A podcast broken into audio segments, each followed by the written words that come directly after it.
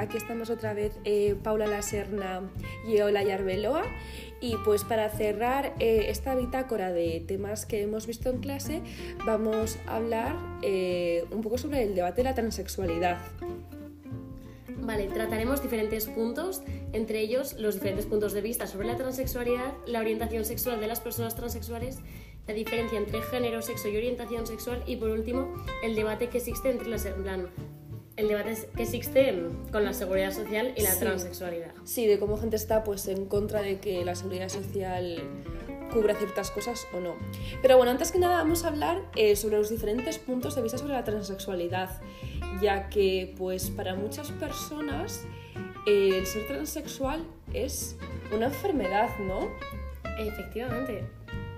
¿Y qué opinas tú al respecto? En plan, porque estas personas, ¿tú crees que suelen ser eh, personas ya mayores y que opinan esto porque en su época era algo que no estaba visibilizado y pues por ello tienen una mentalidad más conservadora? ¿O crees que también gente de nuestra edad, gente joven, sigue teniendo estos pensamientos? Yo creo que tiene que ver con la educación que hayan recibido. En plan, si les han, o sea, si les han educado en un contexto en el que les parecía mal, obviamente lo van a seguir viendo mal porque es lo que han mamado desde el principio. Pero realmente hay gente que no, lo ha, no ha sido educada así y tiene nuestra edad y también piensa de esta manera. Así que no sé muy bien a qué se debe, pero vamos. Sí, eso sí que es verdad, sí que es verdad que sí. Por ejemplo, en naces, si creces en un entorno en el que tus padres son más conservadores y lo que te inculcan es que está mal y que es una enfermedad y que si una persona nace mujer es mujer, pues quieras que no, pues tú también vas a pensar eso. Que también es cierto que mucha gente dice que lo hacen por moda. En plan, que ahora está muy de moda esto de volverse al colectivo, de volverse transexual, de voy a llamar la atención. También es verdad, también, eso también es cierto de el hecho, ahora se dice mucho con- sobre todo con las personas bisexuales, ah, eres bisexual, no, lo, En plan, es, es por moda, sí, o es esa Exacto. transición otra vez. Sí, es, es, es muy curioso el hecho de que los bisexuales siempre em, como que tengan estigmas, ¿no? Antes eran, antes si te considerabas bisexual eras un vicioso Ujú. y que te consideras bisexual porque eras un pervertido y ahora si te consideras bisexual es porque lo haces por moda. Claro que en vez de moda perfectamente podría ser que se ha visibilizado y más gente se atreve a decirlo.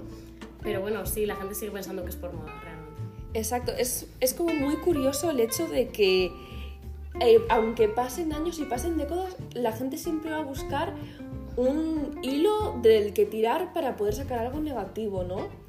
Por lo que, no sé, llama bastante la, atención.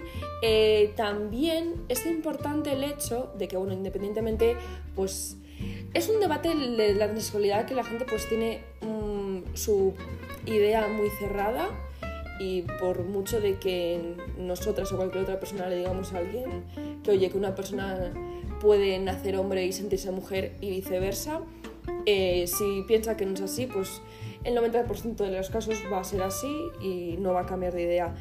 Pero también con ello entra un debate en el que sí que, al menos yo considero, no sé tú, eh, que hay más, eh, ¿cómo se dice?, desconocimiento y es la orientación sexual en las personas transexuales.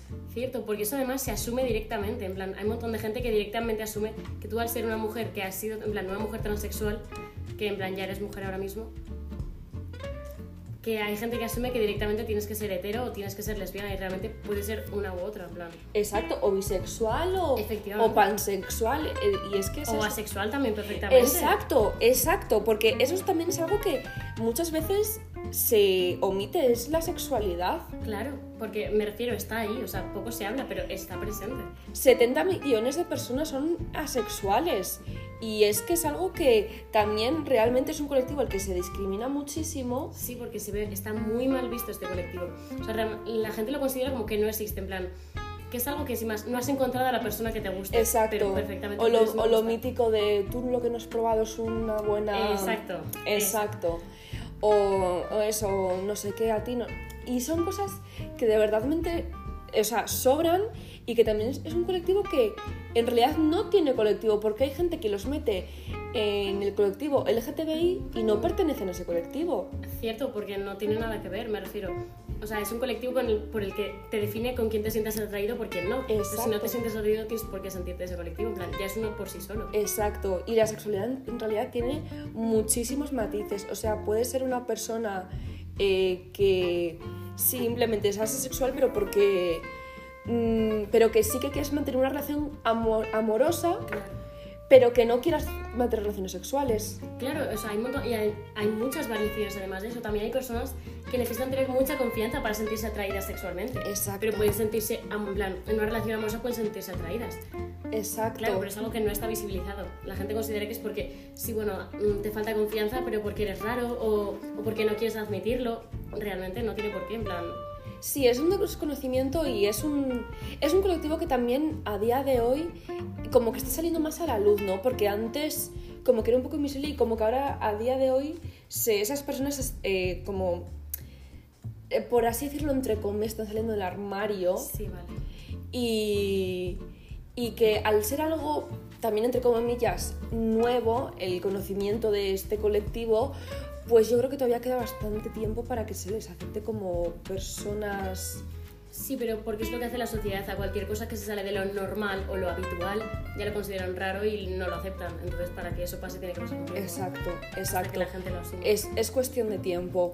Eh, y bueno, retomando la orientación sexual en las personas eh, transexuales, eh, por ejemplo, queríamos poner el ejemplo que pone la serie Glee, en el que un personaje, o que es una profesora eh, de repente pues con 40 años descubre pues que ya no se siente mujer, que se siente un hombre y entonces empieza eh, la transición.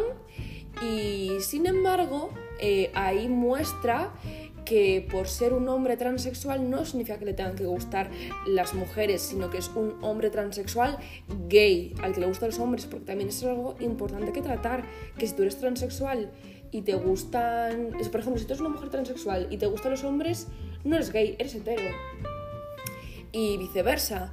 Eh, por lo que es algo eh, que está bien que una serie tan importante como fue en su tiempo Glee y que cuando este capítulo y esta historia de este profesor transexual salió eh, fue hace años cuando todavía no estaba tan visibilizado lo de la transexualidad y fue algo que pues abrió mucho las puertas, ¿no? Que algo con una gran plataforma pues de esa visibilidad. También es importante dar visibilidad a las agresiones que se sufren, por ejemplo, aquí en España. Sí, el mismo, el mismo ejemplo de Eva Gast, que era una chica de Pamplona que en Barcelona tuvo una agresión que al salir a la calle después de una fiesta, sin más, la gente se enteró de que era una persona transexual y ya le empezaron a pegar y atacar y le, dejar, le hicieron, o sea, le pegaron una paliza tremenda. Solo por el hecho de serlo, realmente. Sí, esta subió las eh, fotos eh, sangrando a sus redes sociales y bueno, se viralizó. Y pues recientemente se ha, ha operado para cerrar esta transición, eh, ha, ha realizado la operación del intercambio de sexo y ahí es donde entra lo que yo creo que a día de hoy es el gran debate, ¿no? Sí, El, ¿Debería cubrir la seguridad social la operación de cambio de sexo en las personas? Claro, porque actualmente lo cubre, pero hay mucha gente que está en contra de esto. Porque no lo consideran una enfermedad o algo que deba cubrirse. Lo consideran algo que por vicio o por gusto. Entonces, claro, es un debate tremendo. Claro, sí, donde llegan las personas que dicen, no me parece justo porque yo al tener complejo de nariz, pues que me hagan una rinoplastia o que me paguen los brackets. Y no es el mismo calibre. Claro, porque no se refiere a un, en plan, a algo que le ha apetecido, es algo que se siente. Me refiero, es una persona que ahí entra en el debate también de la diferencia entre género, sexo y orientación.